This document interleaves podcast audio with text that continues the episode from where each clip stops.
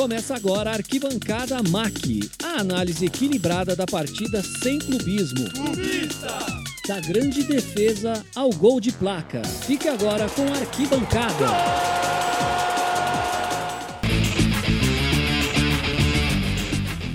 Fala, meu querido ouvinte, está no ar mais um podcast aqui no Arquibancada MAC. Toda semana é aquela mesma história de sempre. Um ou dois podcasts para você, ou três para o Felipão, que é um pouco ansioso, quer soltar todos de uma vez, mas a gente vai mantendo um pouco de cautela aí para não faltar conteúdo para todo mundo. Cada semana, cada podcast, uma fera diferente. Hoje, um cara muito especial, acho que um exemplo para todos nós que estamos aqui, por isso que recebeu o nosso convite e aceitou, então muito feliz de fazer essa entrevista. Seja muito bem-vindo, Alex Miller. Obrigado, Caio. Um abração para você aí. Um abraço para o Felipe, para o Penápolis, que daqui a pouquinho também vão começar a falar, a bater esse papo legal. Toda a galera do Arquibancada MAC. É um prazer aí também ser lembrado por vocês, né? A gente constrói uma carreira, a gente faz a nossa caminhada profissional justamente para esses momentos, né? Para que a gente possa é, ser lembrado pelas pessoas, para que a gente receba né, esse carinho, essa atenção, esses convites, é sinal de que pelo menos alguma coisa do que a gente fez até hoje foi bem feita, né? Então eu fico muito feliz quando é, me convidam para conversar, para bater papo, para gravar, sabe, para fazer qualquer tipo de, de, evento. Enfim, eu acho muito bacana, porque, repito, é sinal de que é, as coisas caminharam bem, pelo menos de, de alguma maneira, né? É, a gente fica muito feliz de ter você aqui. Agora vou apresentar meus dois amigos que também são muito importantes para essa conversa. Meu queridíssimo zangado favorito, Felipe Zamba. Seja muito bem-vindo. Fala, Caio, tudo bem? Abraço para você, para o nosso querido Penápolis. É sempre um prazer estar aqui com vocês. Agradecer desde já o Alex Miller por ter aceito o nosso convite de prontidão. Tenho certeza que vai ser uma ótima entrevista para a gente conhecer mais ainda da carreira dele, de muito sucesso, e para a gente falar muito do nosso querido Parmeira. João Pedro, o Penápolis. Aquele abraço, meu amigo, seja muito bem-vindo. Ainda bem que tá gravado o Felipe falando do nosso querido Palmeiras, hein? Então, tá gravado, mas é, obrigado, Caio, Felipe, feliz de estar de novo aqui com vocês. O Alex Miller também é um cara exemplo, alguém que a gente quer chegar lá um dia, quer cobrir, quer fazer tudo que ele faz e uma ótima oportunidade para a gente aprender um pouco, bater um papo legal. Então, muito feliz e honrado. Mais uma vez, Alex, seja muito bem-vindo. Vamos iniciar aqui nosso bate-papo. E aí, começando lá do início, você contar para o pessoal um pouquinho como é que tudo começou, da onde que vem o jornalismo na sua vida. Bom, Caio, rapidamente, né? Porque se eu contar com todos os detalhes, eu vou levar 24 anos para falar, que é o tempo que eu tenho de carreira, né? E alguns meses. Então, é, como todo, ou quase todos os jornalistas esportivos, quando a gente é bem pequenininho, o primeiro sonho é de ser jogador de futebol. Aí chega um momento que você percebe que não dá para coisa.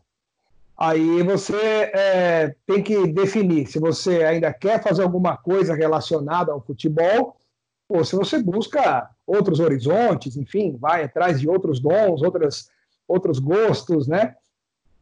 É, aí eu pensava assim, puxa vida, cara, jogador não vai dar, né? Aí já tinha 10 anos, 11 anos, 12 anos, já percebi que não era. Fazia gol bastante até, mas não era o talento nato, não era aquela coisa que eu sabia que ia vingar, né? Então, eu pensei, puxa vida, o que, que eu vou querer ser, né? Mas eu, mesmo pré-adolescente, eu já pensava nessas coisas, né? O que eu vou ser quando eu crescer? Né? A pergunta que a criança faz, ou a gente faz para as crianças: o que você quer ser quando você crescer? E aí eu pensei: é, eu vou ser árbitro de futebol. E aí, tanto é que eu, tanto é que eu pedia para minha mãe, de tempos em tempos, comprar na papelaria cartolina amarela e vermelha para eu recortar. E muitas vezes eu saía à rua para. Quando, quando a gente, na, na minha época de adolescência, assim, era a gente jogava muita bola na rua, né? Futebol era toda esquina, toda rua, eram menos carros e, e, e eram menos alternativas de lazer em relação ao que a gente tem hoje, o que as crianças e jovens têm hoje, né? Não tinha nada de celular, de na, é, é, equipamentos eletrônicos, então era muito mais saudável a vida. Eu garanto a vocês mais jovens de hoje que era muito mais legal, cara, porque existia uma relação humana muito diferente do que existe hoje? É, então jogava jogava-se muito futebol em todos os bairros, todas as ruas, qualquer espaço de gramado numa praça é, virava campinho de futebol, era muito legal a vida e o mundo, cara. E, e aí muitas vezes eu não saía para jogar, eu saía para apitar o jogo. Então é, tinha arrumava uma camiseta de árbitro, é, cartolina que minha mãe comprava, um apito, ia apitar jogo e tudo, eu gostava, né? É, mas também depois eu descobri, fui, fui crescendo e vendo que a arbitragem, como é até hoje, não é uma profissão. Você não consegue garantir que você vai viver de arbitragem, né? Você conta nos dedos os árbitros é, que conseguem é, ter uma vida legal, decente, só com dinheiro de arbitragem, né? Nem mesmo os caras da FIFA têm essa garantia, porque isso pode durar poucos anos. Então, percebi também que não era o que eu tinha que fazer na vida para ser, é, ser um profissional e, e, e, ter o meu, o meu ganho ali, né? Ser a minha profissão mesmo. E aí, crescendo, adolescente, jovem, eu ia sempre em jogo, ia sempre em estádio, e aí eu comecei a, a ver assim, cruzava com alguns repórteres né, nos estádios, enfim. Cara, tá aí um negócio que, que também me agrada, porque eu sempre assistia e ouvia programas esportivos, né, rádio, televisão. Acho que eu vou, vou, vou pensar nisso aqui. E aí, adolescente, né, sei lá, 14 anos, 15 anos. Ah, eu vou ser isso daí quando eu crescer, quando, quando eu me formar, eu acho que eu vou fazer jornalismo. E eu pus isso na minha cabeça e fui atrás. E aí eu tô aqui, né? Assim, aí eu tive as minhas primeiras oportunidades, que a primeira foi na Rádio Trianon, em São Paulo, é, ainda estudante de jornalismo na FIAN. Eu tive uma geração muito legal na FIAN, né, de profissionais que hoje ainda estão aí no meio. É, eu fui da classe da Sandra Menberg, né, da, da, da Globo, fui, é, estudei com várias pessoas que hoje estão no mercado, né? O Rodrigo Bocardi foi da minha classe também, é, e na minha época o Marcelo Lima, o Rodrigo Cassino, o Cadu Cortez, é, falecido e saudoso amigo Cadu Cortez, é, cara, muita gente aí que que está nesse meio nosso aí e que estudou naquela época na FIAN. A FIAN formou é, muitos profissionais bacanas na época que eu estudei, né? E, e aí eu fui no meu terceiro ano de jornalismo, consegui um estágio na Rádio Trianon, fui fazer um teste, passei no teste e fiquei, comecei. E fui indo. Aí depois, lá no segundo ano de, de, de carreira, é, o Cláudio Zaidan e o Orlando Duarte me indicaram para a Rádio Bandeirantes, onde eu também fui, conversei com a chefia, eles gostaram e eu fui ficando, ficando, onde eu fiquei, sei lá, somando as duas passagens que eu tive, acho que uns 15 anos, 14 anos, dentro da Rádio Bandeirantes. E aí eu fui construindo a carreira, né, em rádio, depois televisão, fui tendo as minhas oportunidades, fui cavando meus espaços e, e é assim que funciona, é assim que a gente vai. Miller, você começou como repórter, depois passou para comentarista e hoje é apresentador e narrador. Tô certo, né? Tá certo, é isso aí. Isso, isso. Eu queria que você comentasse como é que foi a transição de repórter barra comentarista para narrador. Como é que foi essa transição sua? Com, quais foram as dificuldades? O que, que você teve que aprender para para você poder pegar o lado bom de ser repórter, um bom repórter, um bom comentarista e transformar para um bom narrador? Cara, é, é foi a, a, talvez tenha sido o momento mais difícil e, e marcante da minha carreira, porque de fato foi uma mudança drástica. E, e essa mudança aconteceu, foi em 2012, é, no momento em que, naquela época, eu tinha sido. Eu tinha ficado entre os três melhores repórteres pelo prêmio Ford que todo ano premia né, os melhores jornalistas do, né, de cada ano, né? E naquele ano, no ano anterior, eu tinha ficado entre os três melhores repórteres esportivos, né? Da imprensa paulista é, de rádio, né? E concorrendo com um monte de fera, um monte de, de cara também de extrema qualidade, extrema categoria. Então, em tese, eu estava ali na minha melhor fase como repórter, mais maduro, mais experiente, né? E ao mesmo tempo com muita lenha para queimar, com muita vontade, com muita garra, buscando fazer sempre uma, um trabalho diferente, buscando algo diferente para poder também me destacar, né? Então, sempre tive esse esse jeito, esse meu lado mais irreverente, mais alto astral, querendo sempre brincar com as situações, imitando algumas coisinhas, fazendo graça, e sem perder a seriedade do momento em que a gente tinha que ser sério, buscar notícia, informação. Mas aí, de repente, veio a, a possibilidade de, de fazer um teste para narrar. Foi até legal, porque isso aconteceu em 2011, demorou um ano para amadurecer essa ideia, porque eu estava como repórter cobrindo uma Copa São Paulo de Júnior, nem lembro qual campo que foi, que cidade que era, que jogo que a gente ia trabalhar. Eu era repórter e o narrador na época era o José Maia, que é de Jaú, ele narrava na Rádio Bandeirantes, e eu seria o repórter do jogo. Só que na primeira fase da Copinha tem sempre o um jogo preliminar do grupo, né? E, no jogo, e o jogo de fundo é o do time grande que a gente ia narrar. E aí, naquele pré-jogo, dois times pequenos estavam se enfrentando e a gente só fazendo aquela preparação para o jogo de fundo, né? Acho que era o Corinthians que ia jogar, o Santos, não me lembro. O jogo depois, de repente, naquela coisa do estúdio, passa para o campo, narrador na cabine, dá informação, volta e não sei o quê. Teve um pênalti no, no, no jogo de preliminar, né? Aí a gente brincando na hora ali, eu falei pro Maia, Maia, teve um pênalti agora aqui na minha frente, né? Aí o, o Maia falou, ah, é? Então narra aí o pênalti. Pra tirar um sarro, né? Pra brincar, assim, pra fazer uma graça.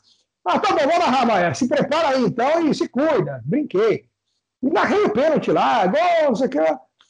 E eu nem, eu nem imaginava que naquele momento o vice-presidente da Bandeirantes, do Grupo Bandeirantes, estava escutando a rádio.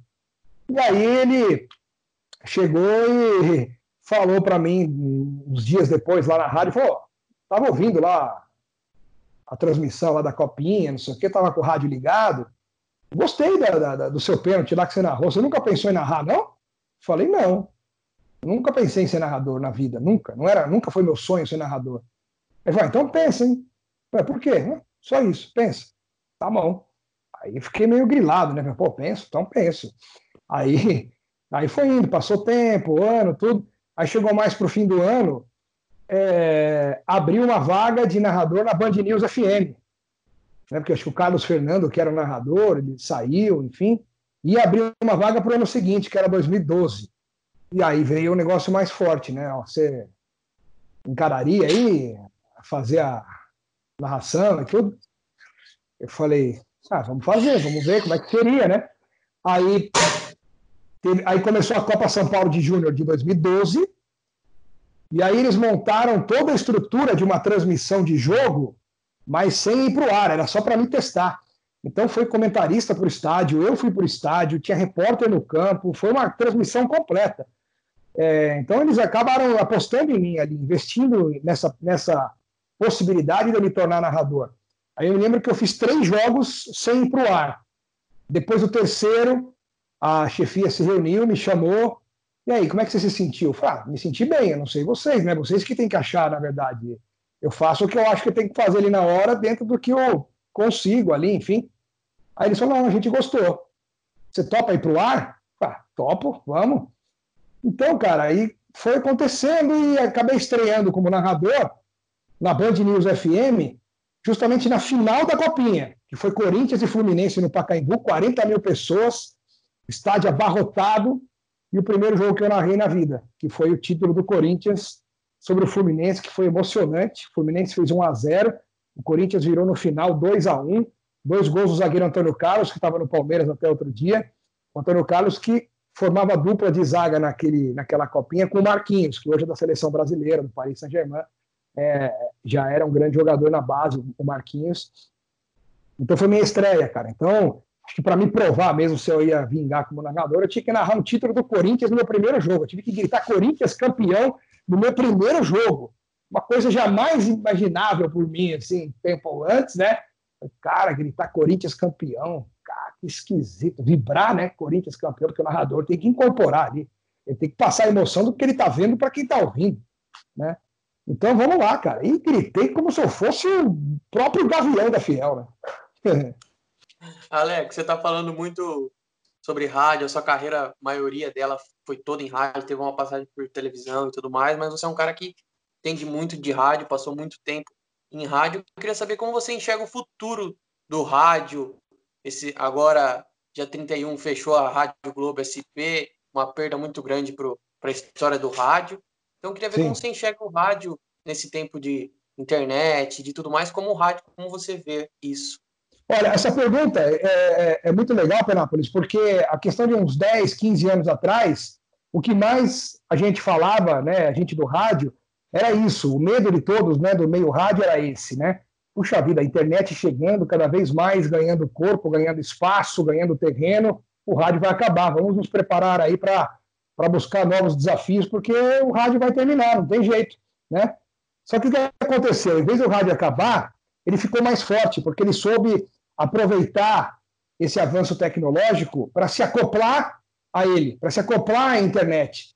Então, hoje em dia, as pessoas podem ouvir qualquer emissora de rádio do mundo na palma da mão, com o celular, por aplicativos, pelo YouTube, pelo Facebook, quer dizer, as rádios é, souberam se reinventar, né? É, por streaming, nas redes sociais, plataformas digitais. Então, hoje, o rádio está até com muito mais qualidade inclusive de, de qualidade de som, de áudio, do que era antigamente. Porque se o rádio ficasse só no mundo dele, fechadinho, ah, vou ouvir rádio no carro, ou no radinho de pilha, ou no rádio grande da minha casa, no meu microsystem, que era o termo que a gente usava lá atrás, é, Walkman, que a gente usava Walkman, que tinha CD, ou toca-fita cassete junto com rádio AM FM. Né? Se o rádio ficasse só nessa, acho que é, o, o rádio poderia ter acabado. Mas como o rádio soube aproveitar o avanço tecnológico e se engajar nisso tudo, fazer parte desse mundo tecnológico, o rádio não só não acabou, como eu acho que tende a ficar cada vez mais forte. Claro que aquelas rádios que souberem é, se manter. Porque hoje um programa de rádio, dependendo da estrutura que se tem, é praticamente um programa de televisão também. Você vê grandes emissoras de rádio hoje, com uma estrutura, com dinheiro, com possibilidade de montar um, um, com equipamentos de primeira, de, de primeira linha, monta um estúdio de TV e um programa de rádio, que você pode continuar ouvindo no próprio rádio, com o mesmo dinamismo de sempre, e ao mesmo tempo você vê né, no computador, na tela. Hoje em dia você, você pluga e conecta o seu celular numa televisão, então quem quer, quem está em casa, quem está no escritório perto de uma TV, você bota lá o Chromecast, ou você pluga, põe um cabo, qualquer coisa, tem vários jeitos de você fazer isso. Você bota na televisão e assiste a um programa de rádio na TV. E, e, então está ficando um negócio muito louco isso. Né? Quando é que 15 anos atrás, a gente vendo o que acontece hoje, a gente imaginar isso tudo que a gente vê? Né? Nunca a gente imaginou isso lá atrás. Então, por isso que o rádio não acabou, e repito, pelo contrário, quem acreditar nele vai se dar bem. Não tem como a gente passar batido aqui sem falar do nosso Parmeira, como o Filipão falou aí. Então, Filipão, solta a voz aí. Você pediu para começar falando do Parmeira um assuntinho antes, pode ir. Fica à vontade. Antes de falar, antes de entrar do, no nosso Parmeira, vamos, eu queria que o Alex falasse um pouco do nosso palestra. O projeto, a gente teve a oportunidade, é, a honra de ter aqui com a gente o ano passado no estúdio o Mauro Betting, e ele falou é, um pouco sobre o projeto. Eu queria que você falasse também como é que está o projeto, falasse um pouco para o pessoal que está ouvindo, qual é o objetivo do, do nosso palestra. Conta-se um pouco para o pessoal. Cara, começou faz uns dois anos e meio. Em agosto, acho que a gente faz três anos, né, do nosso palestra. E eu e o Mauro, a gente, né, como, como a gente trabalhava junto, assim, diariamente no esporte interativo, né, quando eu apresentava o Mais 90, o Mauro era o comentarista fixo do programa. E conversando no dia a dia, a gente já ia amadurecendo essa ideia de criar algo direcionado à torcida do Palmeiras. Até que ó, os palmeirenses que não sabem, e muitos palmeirenses acabam xingando e, entrando em conflito com ele na, na, nas redes sociais, com ele que eu vou falar agora, ele foi o grande responsável pelo impulso final para mim, para o Mauro, para a gente criar o nosso palestra, que foi o Rodrigo Vessoni. O Rodrigo Vessoni, que hoje trabalha comigo na Rádio 9 de Julho, é o repórter que cobre o Corinthians é, comigo na Rádio 9 de Julho, no projeto que eu tenho, que depois eu falo também um pouquinho. É, o Vessone, no site Meu Timão, que ele hoje faz parte, né, ele é o principal repórter do site Meu Timão, que é um portal é, de notícias tudo voltado para o Corinthians, obviamente. Ele falou, cara, você e o Mauro tem um nome gigante com a torcida do Palmeiras, os palmeirenses acompanham vocês, seguem vocês, o que vocês falam tem peso para a torcida do Palmeiras. Vocês têm que fazer alguma coisa, cara. Olha eu aqui no meu timão, o Palmeiras não tem nada assim com gente de peso, assim, que, que seja algo para o palmeirense, né? Fa façam alguma coisa. Como a gente já, eu já pensava nisso muito, já tinha falado muito isso com o Mauro. Aí o Vessone veio e falou, falei, Mauro, agora, cara, vamos fazer um negócio, vamos. Cara, aí começamos a bolar, a conversar, é, a gente se reuniu com várias pessoas que no começo fizeram parte do projeto, e aí, naturalmente, com o passar do tempo, o filtro acontece, uns saem, outros ficam, outros chegam, e hoje estamos aí.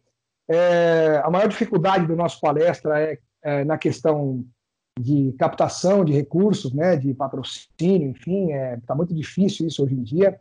Eu confesso também que é, a, gente não, a gente não tem assim, muito esse dom de ser vendedor, né? a gente é mais jornalista do que vendedor. É algo um pouco que eu sofro na, na, no meu projeto da Rádio 9 de Julho, que além de apresentar o programa, eu tenho que também correr atrás de patrocinador. É, mas então, para o nosso palestra, acho que crescer definitivamente, a gente precisaria de um incentivo financeiro, de, de patrocínio, Inclusive, quem, estiver assistindo aqui, tiver pai palmeirense, empresário, quiser patrocinar a nossa palestra, é só mandar mensagem. Vocês têm meu telefone aí, pode ligar à vontade. Três da manhã, se for para patrocinar, é só ligar que eu atendo dando risada e imitando a Valone. Agora, é, é... então assim, então a gente começou a, a, conversar e a construir a plataforma, a construir as coisas, é, tendo ideias, colocando tudo que hoje vocês veem. Né? É só entrar lá no nosso palestra.com.br, dar uma navegada e ver tudo que tem lá hoje nas plataformas digitais, é, todas as redes sociais, enfim. É um projeto para palmeirense, feito só por palmeirenses, embora um ou outro lá dentro tenha sempre uma polêmica nas redes sociais com um, com o outro, né? E, e, aí por uma questão pessoal de cada um, ele, cada um sabe como que tem que agir nas, nas suas redes sociais.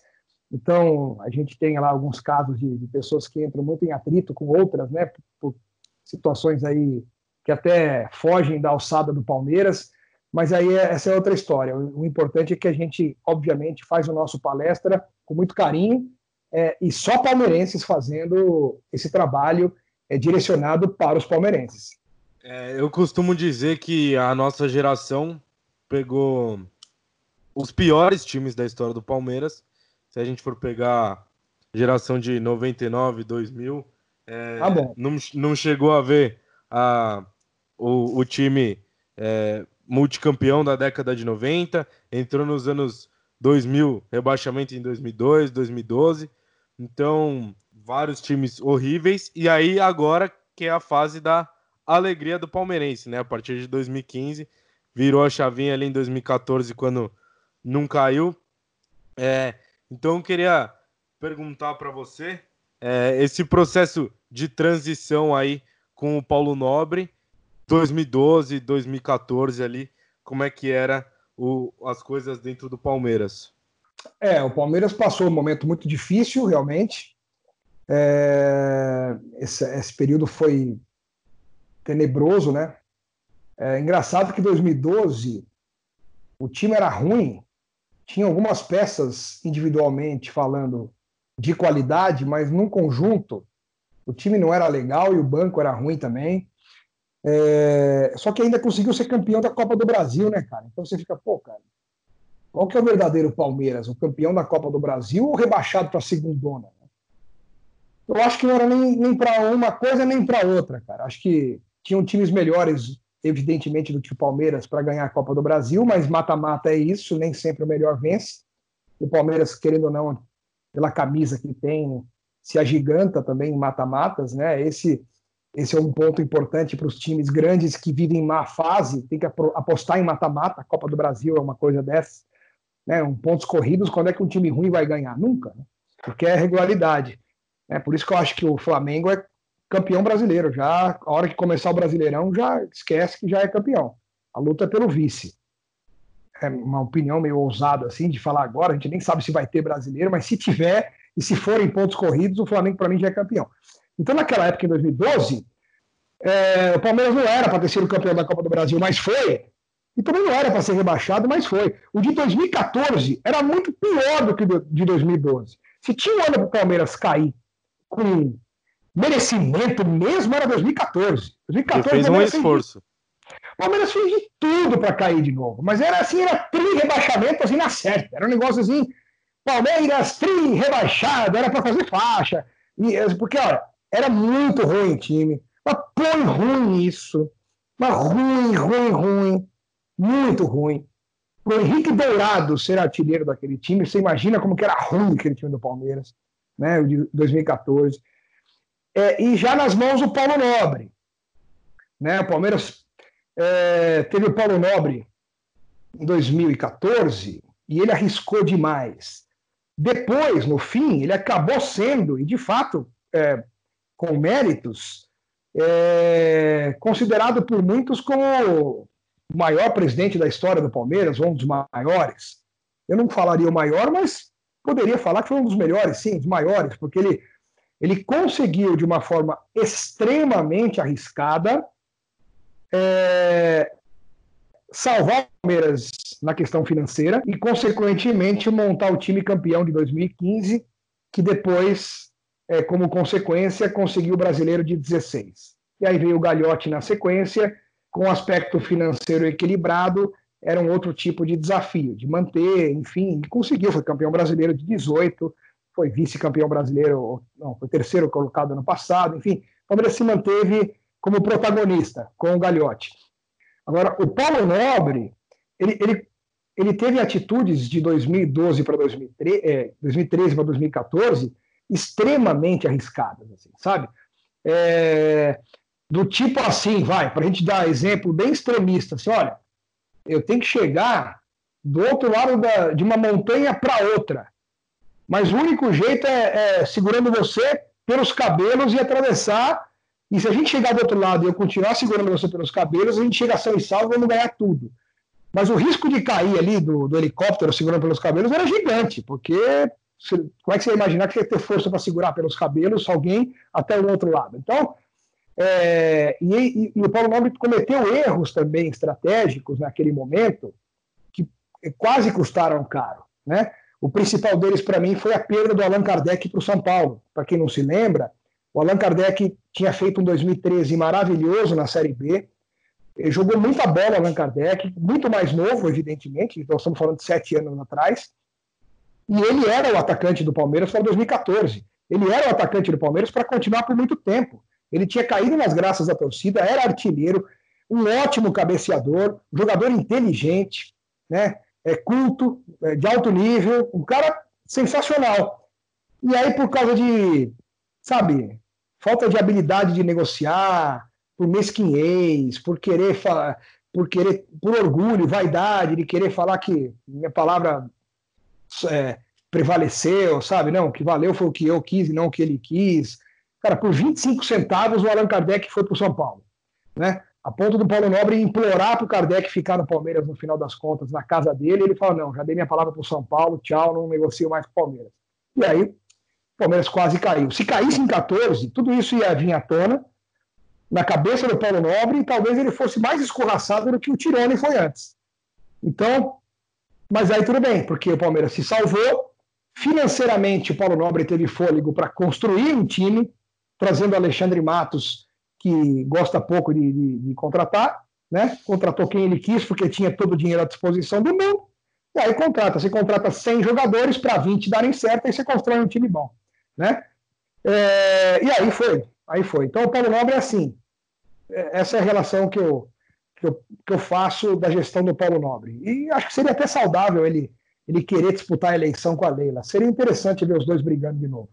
É, Miller, é, você é um cara que, como disse, declaradamente palmeirense. Eu? Quando mais... disse isso? Nunca falei isso! Palestra! Vamos lá, Penápolis.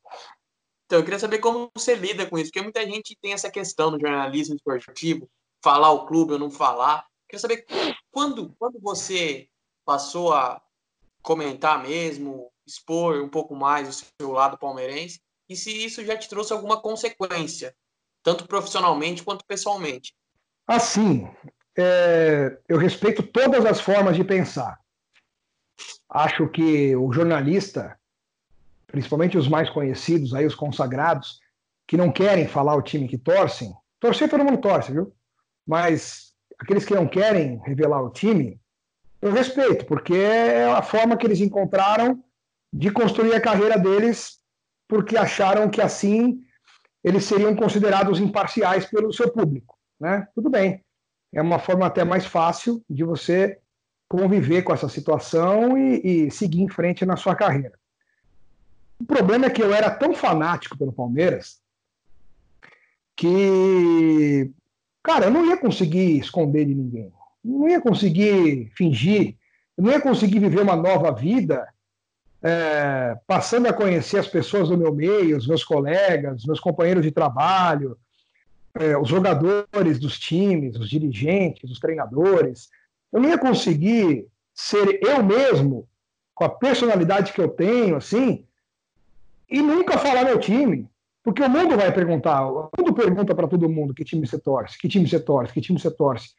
Cara, acho que eu ia ficar louco se eu imaginasse a possibilidade de falar que não torço para ninguém. Porque eu torço pro Juventus, pro Ipiranga, pro São Caetano, pro. Sabe? Não, não, não conseguiria viver, cara, em paz.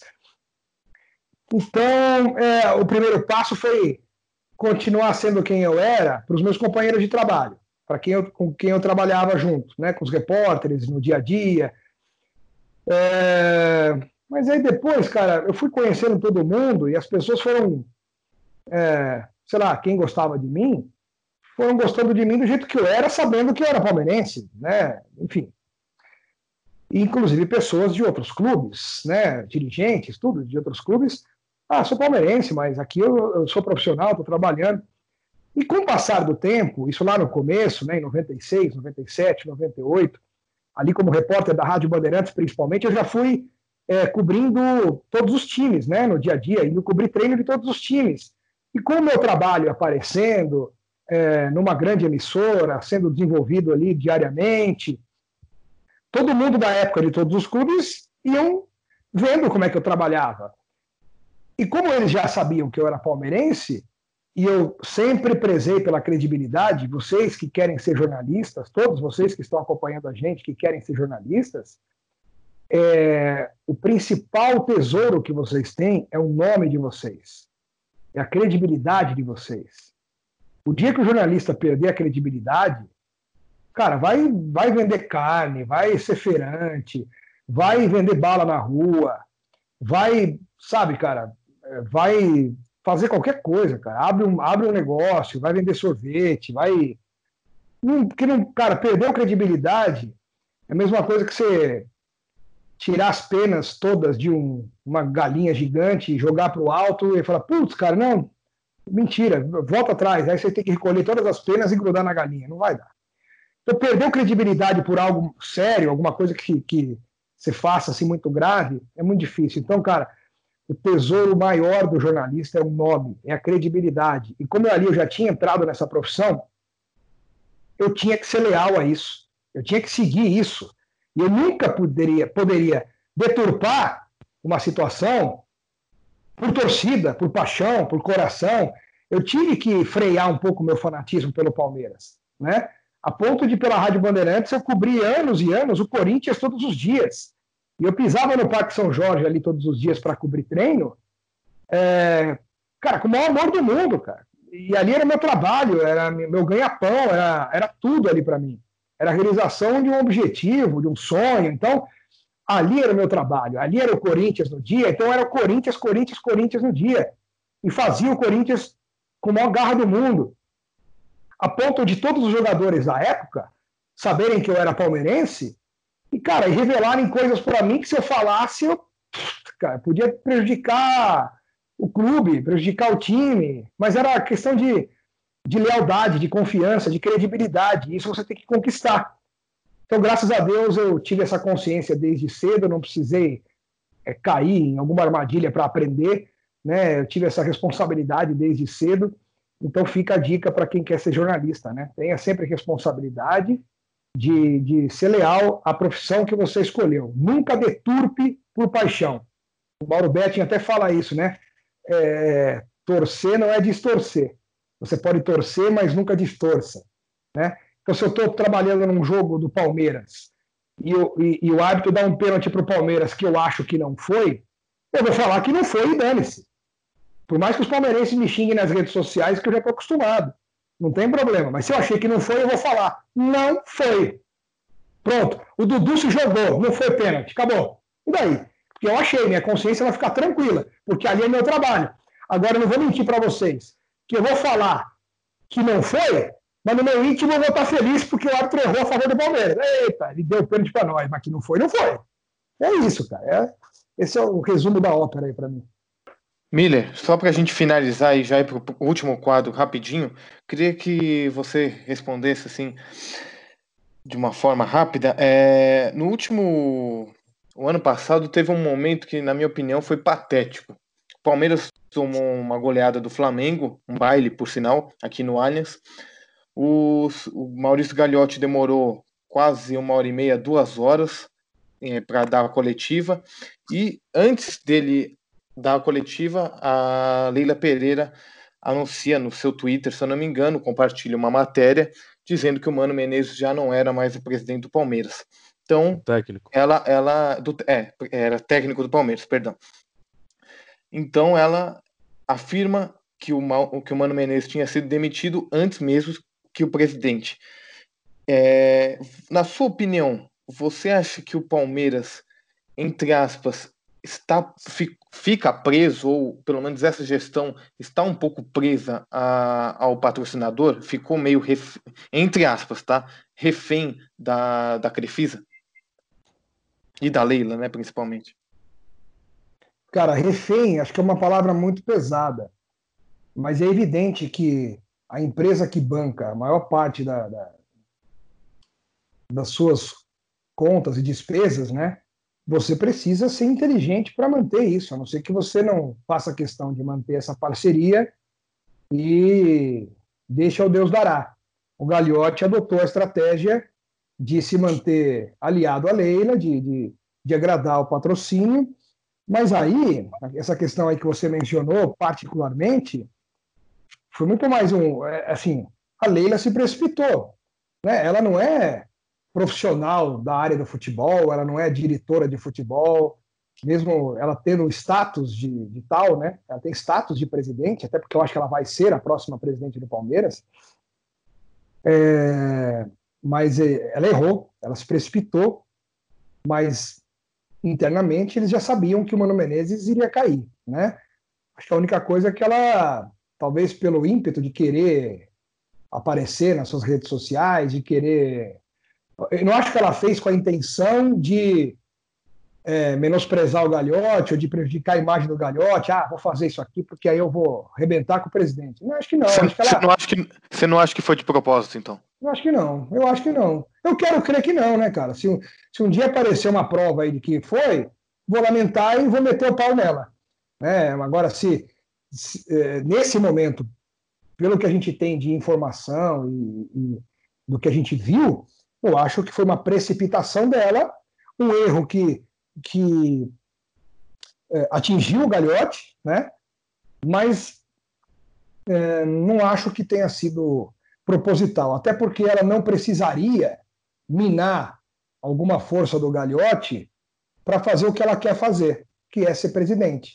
Acho até o contrário, acho que para ela, é, quando ela, chegar o momento dela ser candidata e depois ganhar a eleição, para ela é interessante ter o apoio do Galhote, por que não? Por que, que ela vai querer brigar agora com o presidente, que hoje ela é aliada e, e se tornou inimiga do ex-presidente Paulo Nobre, que era o principal aliado do Galhote, que também virou inimigo. Então, assim, acho que não teria sentido nenhum, sabe? É, ela querer minar o Galhote. Acho que não, a não ser que internamente haja algo que a gente não saiba e que ela queira minar o Galhote, mas, repito, pelo que a gente conhece publicamente, pelas informações que eu tenho, eles vão continuar juntos e o Galhote vai apoiá-la é, para ser presidente do Palmeiras. É, é, o que eu acho, né?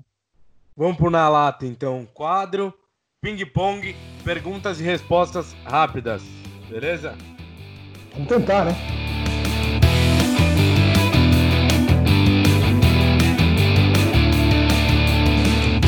Na lata. Rádio ou TV? Rádio. Um amigo que fez no jornalismo. Roberto Avalone. Bora pro Palmeiras, então, que não tem, não tem como fugir mesmo. Quem que é o maior ídolo da história do Palmeiras? Ademir da Guia. Um jogador que te fez passar raiva. E um só, hein?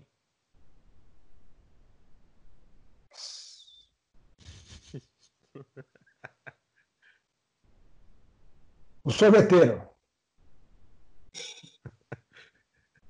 Sabe quem é Luxo. o sorveteiro? Davinho, né? A casquinha não pode parar. Mas pro Pedreiro não. fazer gol, hein? Cara, Pedreiro, ó, não. ó, pequeno. rapidinho. O Daverson, o Daverson não é, não é que ele me fez passar raiva, porque eu já vi jogadores piores que o Daverson, por incrível que pareça. Se bobear, o Borja é pior que ele. Mas é, é mais pelo comportamento, cara, a figura dele. Ele, ele ele nunca teve noção de onde ele estava. Ele achava que estava num outro planeta. Ele só estava num, num- num dos maiores times do mundo. Então, é, e as atitudes dele de moleque, sabe? Aquelas coisas ridículas, assim. Cara, pô, cara, tchau, né? Chega. Não... Muda a pergunta, é que eu tô ficando com raiva de novo. Tá, tô brincando. Mas vamos lá, né?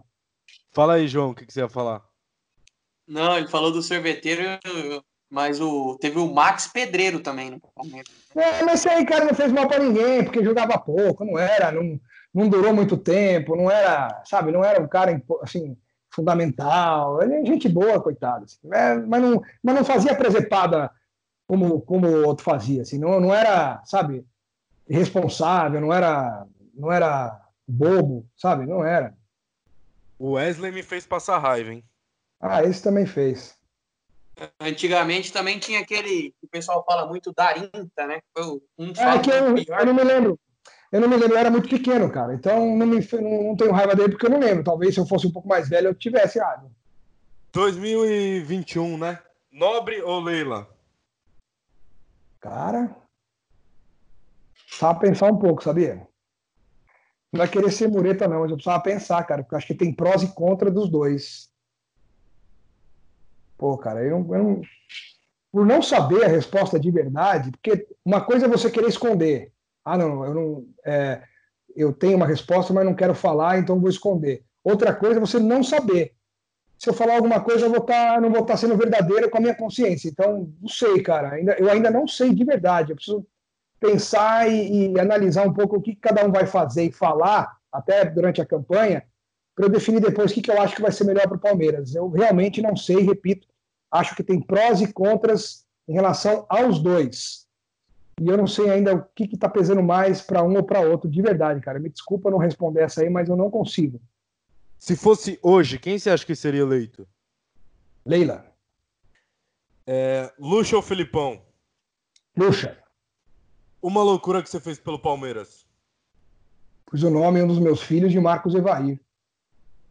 Não tanto pelo Marcos, mas pelo Evair, né? Que é nome feio demais. Botar o nome no filho de nome feio é, é de doer o coração, mas é que aí teve uma coisa mais forte que pesou mais. Então, uma, uma loucura relacionada ao Palmeiras foi essa, né? De colocar o nome no filho, que é uma, é uma das coisas mais sagradas da vida de uma pessoa, né? É Você colocar uma vida nesse mundo e, e tem que dar um nome para ela e você tem que brigar com a mulher para convencer ela a deixar.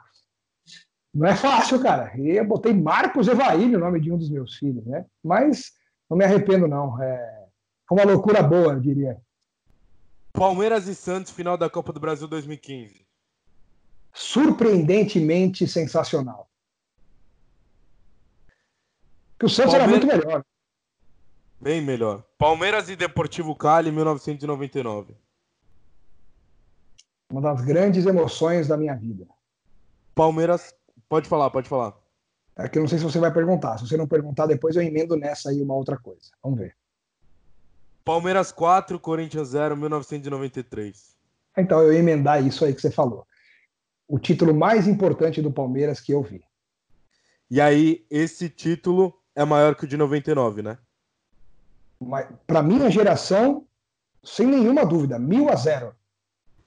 Pra mim também acho que é maior que, que o título de 99. A gente até discutiu um dia desses aí. Pra mim, 93. Não, Só quem, É só quem que admite, só quem admite discutir isso é quem não viveu a fila do Palmeiras. É quem não sofreu 17 anos, quem não passou uma infância e uma adolescência tendo sarro tirado em todos os lugares em que você ia, em todos os estádios que você ia, que via outra torcida zoando com você, e você nunca ter gritado campeão para o seu time de coração, como alguns São Paulinos mais novos estão começando a viver agora.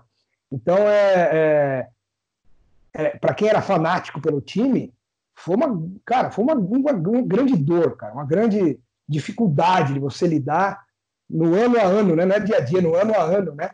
É, e depois de 17 anos, você vê o seu time campeão contra o seu principal rival, metendo 4 a 0 na finalíssima, depois de ter perdido o primeiro por 1 a 0 vendo o cara imitar o porco, tirando sarro de você.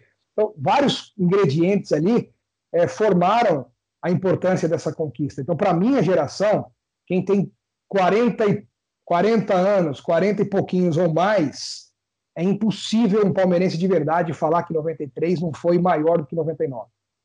Palmeiras na sua vida é? Hoje eu diria para você que é. Uh, O Palmeiras na minha vida hoje uh, representa a origem de tudo que eu sou. É? Só, só, uma coisa, só ah, uma tá, coisa. Palmeiras é a origem de tudo que eu sou, porque a partir do Palmeiras que eu cheguei à minha profissão de jornalista esportivo. Dentro da profissão, num, num dia de trabalho, eu conheci a pessoa que hoje é minha esposa e que me, e que me deu sete filhos que eu tenho hoje. E a minha família hoje é mais importante do que tudo, inclusive do que o Palmeiras. Só quem tem uma família e preza a sua família sabe do que eu estou falando. Quem fala, não, meu time é mais importante que minha família, do que minha mulher, não sei o quê, é porque não aprendeu a valorizar e, ou não alcançou ainda qual que é a real importância de você construir a sua família. Então, é, se você tem um pouco de, de noção de valores, né, é impossível você falar que a sua família é mais importante do que o seu clube, né? Por mais que seja uma paixão, que te dê alegria, que você torça, que te dê momentos de prazer, mas a família é uma coisa que preenche você como ser humano de uma maneira inigualável. Então, por isso que eu falo que o Palmeiras é a origem de tudo que eu sou, de tudo que eu amo, de tudo que eu tenho. Né? Tudo isso começou com o Palmeiras. Né? Foi a partir do Palmeiras, do meu amor pelo Palmeiras, da minha paixão pelo Palmeiras, que eu conquistei e construí tudo que eu tenho até hoje. E aí, para finalizar, Alex Miller é ah, vocês que falam aí. ah, não sei, cara. Não gosto de falar de mim, não, cara. Eu, eu não sei, cara. Eu sou, eu sou um cara é, constantemente em construção. É o que eu posso dizer dentro de uma, de uma forma que eu encaro a vida assim, que todo mundo é igual, é, todo mundo tem o mesmo valor diante de Deus, diante das coisas, diante das leis. Não vejo diferença nenhuma entre ninguém. Nada faz com que uma pessoa seja diferente da outra. Nada, nada, nada, absolutamente nada. Todos são iguais. Então, a partir disso, né, já que eu acho que acho, tenho certeza de que todos nós somos iguais diante de tudo, é, a única coisa que eu posso falar de mim é que eu sou um cara em constante construção. Todos os dias me construindo para tentar chegar até o último dia da minha vida da melhor maneira possível, tendo feito as melhores coisas possíveis é, para o próximo, para quem está mais perto de mim, para as pessoas que me cercam. E é com essas belíssimas palavras de Alex Miller que puxamos a nossa despedida que está dando o nosso horário aqui, né, Felipão, meu querido amigo, que mais uma entrevista aí com a ajudinha do Marília e muito obrigado por mais um podcast ao seu lado. Valeu, Caião. Abraço aí pro Penápolis. Eu acho que é difícil falar porque a gente não conhece pessoalmente, né? Não conhece, não, não conhece diariamente, mas existem pessoas que você não precisa conhecer para você ver que é do bem. E na minha opinião, não é querendo fazer média, mas eu tenho certeza que uma dessas é você, Miller. Então, desejo muita sorte para você, todo sucesso e já quero adiantar que é, tem um monte de perguntas que a gente não fez por causa do tempo. Então, se Deus quiser, se, se Deus quiser, é, semestre que vem tudo já vai estar, tá, é, já vai ter voltado ao normal e já deixo aqui o convite para a gente se encontrar no nosso estúdio. Show de bola, fechado. Eu agradeço a oportunidade de vocês, tá? Obrigado de coração e acompanhe também o Esporte 9 na Rádio 9 de Julho, de segunda a sexta, das 6 às 7 da noite, ou no AM 1600, porque o rádio nunca vai acabar, mas também nas plataformas digitais, Facebook YouTube da Rádio 9 de Julho. Todo dia falando dos quatro grandes clubes paulistas e nesse momento de pandemia, levando entrevistas bem legais todos os dias. Quando a bola voltar a rolar, aí a tendência de que a gente volte a, a ficar mais com as notícias diárias dos quatro grandes clubes, que são trazidas por quatro grandes repórteres também, né? O Eduardo Afonso no São Paulo, o Vessone no Corinthians, o Ademir Quintino no Santos, o Rodrigo Fragoso no Palmeiras. É um timaço aí de repórteres que fazem parte né, desse programa e desse projeto na Rádio 9 de Julho. Obrigado a vocês aí e me sigam aí todos nas redes sociais, arroba AlexMiller99 no Instagram e arroba AlexMiller93 no Twitter. Meu amigo João Pedro. Pode falar, Zamba.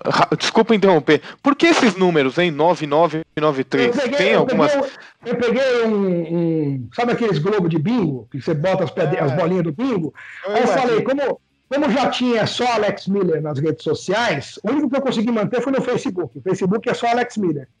Mas no, no Twitter e no Instagram já tinha. Falei, ah, tem que botar um número. Então vou lá. Twitter. 93, beleza. Instagram, 99, beleza. Pronto. Aí coloquei, mas aleatoriamente. Meu Inclusive, querido... meu e-mail é 93, minhas senhas têm a ver com 93, com 99, com um monte de coisa. Meu amigo João Pedro, o Penápolis. Valeu por mais é, um, tô... meu amigo. Você vê como é o destino, né? Totalmente aleatório, saiu 93, 99, mas. É, pois é. Destino, destino tem dessas mesmo. Muito feliz de, de falar com o Alex, com o Alex Miller, grande jornalista, um cara muito gente boa. Feliz também de estar aqui de novo com o Caio, com o Felipe.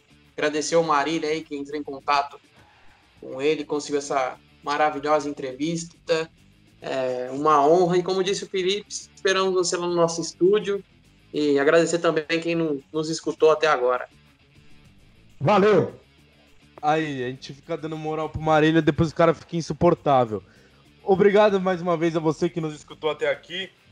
Vou deixar as últimas palavras com o Miller. Mais uma vez, muito obrigado. Assino embaixo de tudo que o Felipão falou. É difícil porque a gente não conhece pessoalmente, mas às vezes a gente não precisa conhecer pessoalmente para saber que é uma pessoa do bem, que é um, acima de um jornalista espetacular é um baita ser humano também. Então, mais uma vez, muito obrigado. Foi um prazer fazer esse podcast. Valeu, irmão. Fiquem com Deus aí. Sucesso para vocês também. Um beijo para todo mundo. Semana que vem tem mais um podcast aqui no Arquibancada Mac no Spotify e manter aquele negócio, né? Quem não ouviu até o final se ferrou porque foi uma baita entrevista. Sonoplastia do meu amigo Guilherme Cunha e até o próximo.